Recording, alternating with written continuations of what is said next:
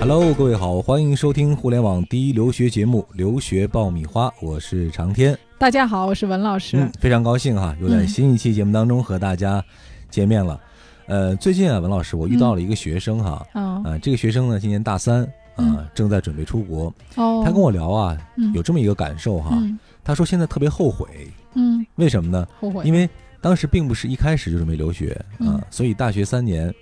成绩不是很好。嗯嗯，等到大三开始准备出国的时候，突然意识到自己的 GPA 太低了，哦而且是没法补救的。他现在又特别懊恼，嗯说怎么办？我现在这么强的出国愿望，但是这么差的成绩，还有没有机会？对，那是不是就有的人就会觉得说我 GPA 低，我是不是就不能出国了？对，啊，因为这 GPA 我你逃不过呀。咱们刚才对讲，真的是我你们俩逃还不在逃不过的一个聊就是魔咒呃哈，各种条啊件，比如说我没有托福，没有 GRE，没有 SAT，是不都是有可以可出国能，啊都可以出去，但是唯一逃不掉的就是你这 GPA。其实 GPA 就是别人对你这么多年学习里程的一个综合的一个评定。对啊对，我们先普及一下 GPA 最基本的一个概念是什么啊，因为好多家长会问我说 GPA 是什么？对，其实 GPA 就是你的一个平均成绩，嗯比如说你高中的，你 GPA 就是你高中的平均成绩；本科的 GPA 就是你本科的平均成绩嗯，啊。就所以这个我怎么能看到你是一个什么样的学生？你这个 GPA 是直接反映你的一个学习状态，还有学习能力哎，啊学习能力的。对，嗯但是我个人觉得，我遇到的很多学生真的不是 GPA 低他就没能力嗯，啊，有的学生参加很多活动啊，然后那个可能他的心思在别的地方。啊对也很有能力，组织但社是团啊呢这种，因为这一关你跳不过去，嗯所以说我们总要想办法解决这个问题哈。嗯那是不是 GPA 低就是被判了死刑了，就是看不见这个留学的曙光了？嗯，那我们今天教教大家咸鱼翻身的方法，好，有没有什么补救？留学爆米花粉丝福利来了！文老师工作室二零一六年入学申请开始招生，留学咨询从业十四年，帮助数百位申请者成功留学。详情见微信订阅号“留学爆米花”。准备留学就听留学爆米花，伴你轻松留学每一天。好的，欢迎继续收听《留学爆米花》，获取留学攻略、免费留学咨询，大家可以关注我们的微信订阅号“留学爆米花”。我们的问答社区呢，现在已经开通了。如果您有任何留学方面的疑问需要咨询，可以在社区里留言，文老师会第一时间回复大家。好了，我们就接着上面的话题来说哈。嗯既然呢，这个 GPA 很重要，这一点嗯大家都已经心知肚明了，那么是不是就无法挽回了啊？这个低会不会就被判了死刑呢？文老师，嗯、当然你还有翻案的方法。咸鱼翻身的方法，啊对 对，我今天呢教大家三种方法， 嗯大家可以根据自己的情况去选择哪种方法能够啊、实施嗯啊、那第一种方法呢，就是可以去增强大家自身的科研方面的背景和嗯实习的经历。啊，因为我以前接触过的学生，这个成绩低不代表他能力低，嗯其实这个不是划等号的，国外的大学也很清楚这一点。那么你要让人家知道，除了我评估你的 GPA 以外，我还有什么地方能够展现你和证实你的学术水平强的嗯啊、我之前有学生，他是一直跟着导师在做项目，他从大二开始就一直在跟导师做项目啊，然后在收集资料啊，然后整理很多的文献，包括翻译啊，那么帮老师做一些学术报告。那这个学生其实他很大的精力都在这儿了。嗯，那他的很多课程多多少少被落会下有一了些落下的，嗯对，或者是他觉得那些课程不重要， 其实是那个学生自己的自视能力很高，他对不太屑于这些其课程。实有一些很聪明的学生啊，往往会出现这种偏科呀，嗯或者说在学习当中对于日常的这种考试不是很重要的这种对他状况，没放在心上，啊他觉得嗯这种考试本来也也是很水的这种科目，我学不学就是那么一回事儿。嗯老师上课随便一讲，然后谁谁谁都不认识，随便给我一个分儿，对吧？那呃，这个学生呢，他后来是还发了一篇论文，是三作，嗯呃，所以他在学术方面确实是可圈可点的。呃，实习方面呢，我那学生也确实是做了很多的实习经历啊，而且是很有力度的。我们嗯讲的这种实习经历是在一些知名的外企，他确实是做了一个月甚至是两个月的这样实的际参与到了项目中的，对，啊而且他能嗯写出东西来，也能说出东西来。这个不是随便我找一个单位给我啊写一个证明，这个学生表现优秀啊，然后呃团结集体啊，这这这种冠冕堂皇的话，我看过很多这种呃很中国式的嗯八股文式的对对实习对鉴定哈，对 对对，就像我们小学写的那个鉴定的、嗯个人鉴定一样的东西，其实这个国外是，呃，很不喜欢看到的，没有任何意义。那他的这些实习都是经过我们的帮助以后写的是十分言之有物的。嗯国外的这个导师呢，看完他的这个经历，也能感觉到这个学生是一个动手能力很强的人。嗯，因为他实际上在做这个实验和这个呃实习当中，他运用了很多他学过的知识，嗯和他的一些知识点。那导师一看就知道这个人来了之后可以给我干活儿嗯啊。然后我们讲说这个人他为什么要实习呢？因为你实习过的人，你是非常清楚这个职场里面的一些呃规矩啊，而且你也可以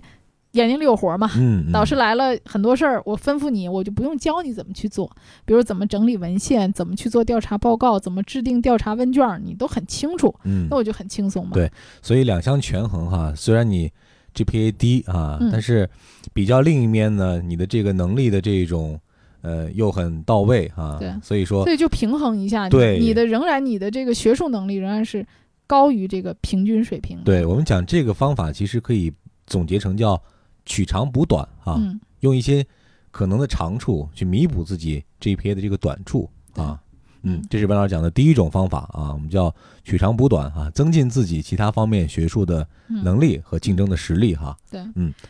呃，还有一种方法呢，就是我们讲到的，去你你自己说你自己啊，这个怎么有能力？你可以找另外一个人帮你来说你怎嗯么有能力，就推荐人。我们也讲过吧，有一期专门讲过什么样的推荐人是合适的。对，推荐那么信那一期哈。对，因为啊嗯确实是存在着这个很多学校他给的平均分就是很低，嗯比如说我们班级里，呃，我知道像郑州大学呀，还有这个呃武汉大学呀，历来它的 GPA 都非常低的。嗯但是你不要寄希望于说所有的美国大学都了解你们学校 GPA 低的这件事儿对，啊。那你通过什么方式呢？与其你自己去解释，或者说我要到学校开一个证明，因为学校是很难给你开这种证明，说我们学校这个科目的平均成绩是多少对，啊？那这有点为难学校。 对对，他不会为了你去开一个特例。嗯，那你可以通过推荐人的这个层面，啊来讲一讲你在这个学校或者是你在这个班级里你的一个学习成绩啊、我之前有学生在那个四川大学，四川大学呢，它是有那个啊、精英班儿的这种嗯啊，那它这个班儿里面是全英文授课的。啊，所以他的成绩就比较低啊，所以在推荐老师的时候，我们就让推荐老师呢，把他这个班级的这种形式和这个课程啊，其实做一都个做了一解解释哈，就是嗯他的这个课程和别的班级的课程是不一样的，嗯它是全英文授课的，而且我们整个的评分标准、计分标准都是按照国外的这个计分标准的啊，所以他的这个课程的含金量要比较高。那这个学生虽然他的 GPA 低，那一均衡的话，一解释他这个课程的难度啊，那从另一个层面上来讲，也可以弥补一下啊他的这个分数低的这一点，嗯当然它可以增加一个排名。对啊，我的成绩虽然是 GPA 很低，但是我的排名其实在我们学校还是前百分之十。也有说服力这样。啊哎，哈嗯对，，也有说服力，这是很正常的。这里是互联网第一留学咨询分享节目《留学爆米花》，欢迎继续收听哦。嗯，那这种其实就是借外力哈来嗯提升自己的这个竞争力了嗯，啊，用对外部的一些推荐啊，或者说解释啊、说明啊这样一些方法啊，对，来对证明你自己其实具备这样一个基本的学习的一个能力哈。嗯对。那么在介绍第三种方法之前，我想再穿插一种嗯啊，那这种不是适用于所有的学生的，呃比如说你现在是大一或者大二。你刚刚成绩有不好的苗头的时候，如果嗯你还有时间挽回，那比如你可以问问学校，你这门科目是不是可以重修？嗯啊，或者可以补考，因为很多学校它是其实可以让学生这门课，如果你不满意，你是可以重可修以的重。修，对，嗯而且有些学校真的很好，就是它课程上重修完之后，它不写“补”的这个字样，嗯嗯，或者也不写“重修”这种字样，所以学生可以在你呃有限的时间里面去跟学校教务处沟通一下，你们学校是不是可以让你去重修啊，嗯并且重修以后也不写补啊，或者重修或者覆盖。当然，也有一些学校，你不管是什么成绩，只要是你补考的，他都给你写六十分。啊啊，，你哪怕你考了个八十分，他也给你写六十 分。呃这样所也以没必要了。对，所以你要问清楚学校的政策， 对，充分利用好学校的政策。还有一些学校呢，是你学分充足的情况下，它允许你，比如说我学校要求是一百二十个学分毕业，嗯，那我修了一百四十个学分，它允许你删减一些学分。那这样的话呢，你可以多呃修一低些的其他删掉科目，啊对，嗯把一些我低的分数把它删掉，这样你后期你也可以多修一点学就分。是充分啊利用自己学校的这个学分制度啊，嗯，呃，把一些不太好的成绩啊，甚至是不过关的成绩，及对时的进行一个弥补。对，啊，而且这件事情最好是能够在大三结束之前就把它全弄好，对因为我们基本上提供的是大一、大二、大三的成绩。如果你到了大四的时候，你再豁过头去做这些事情，可能就来不及。这种就比较适用于那种从大一开始，其实我就有出国愿望和打算的学生。对啊，这对过程当中呢，随时有一些不足，我随时可以弥补。嗯，如果真是等到你大三，突然某一天，哎，心血来潮想到我要去出国留学了，那个时候你再回头补那么多 不足和漏洞的时候，就来不及了。对，而且你啊找老师说，老师我这门成绩已经出来了，能给我改高点吗？他系统上已经出 来了，他嗯就对改不了了。对呃，我就说，如果你修一些新的科目的时候，我经常跟我学生讲，让你授课的老师对你有印象。嗯，尤其是一些公选课呀，或者是呃这种公共课的时候，老师其实都上大班，他对你没什么印象。对，那有的时候你即使这门课你修得非常非常好，你最后考试的时候也不见得会得高分。嗯，所以，如果你有出国的想法的话，就第一时间让你的老师知道你有出国这个想法，对，并且能让他支持你。怎么支持你呢？就是在你表现良好的情况下，尽可能给你高分。就是优中给你更优的一个成绩。对啊你表现嗯的积极一点儿，同时为了跟老师套近乎呢，大家也可以跟老师聊一聊有没有出国这方面的一些啊建议啊，啊有没有一些学长啊、学姐啊，他们出国的经历可以介绍啊，这样其实老师也很愿意跟你分对享这，个。其实您，讲的这个我特别